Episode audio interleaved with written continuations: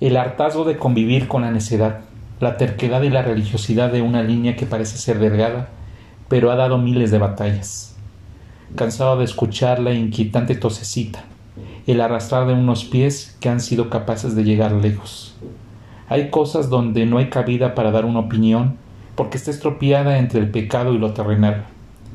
Han sido meses de adaptación y de una cortesía que de repente se degrada, porque la desesperación hace estallar todo lo acumulado. La soledad, cómo la extraño, cómo suplico vuelva pronto y que suceda un milagro. Ver cómo esa energía no camina y solo produce escosor. Me espera, espera lo que me queda de paciencia.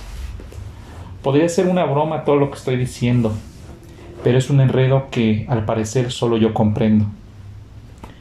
Quiero que ese silencio por las mañanas vuelva.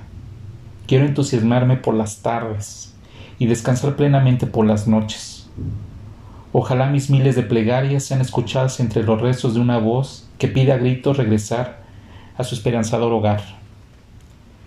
Triste porque veo las calles con esa indiferencia, esa indiferencia que provoca un caos, la desobediencia está ahí, resguardada en imágenes, y no hay quien la detenga.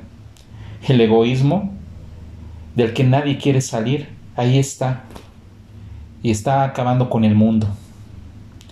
El cantar de los pájaros todavía me emociona. Eso hace que no traicione mi espectacular aprendizaje.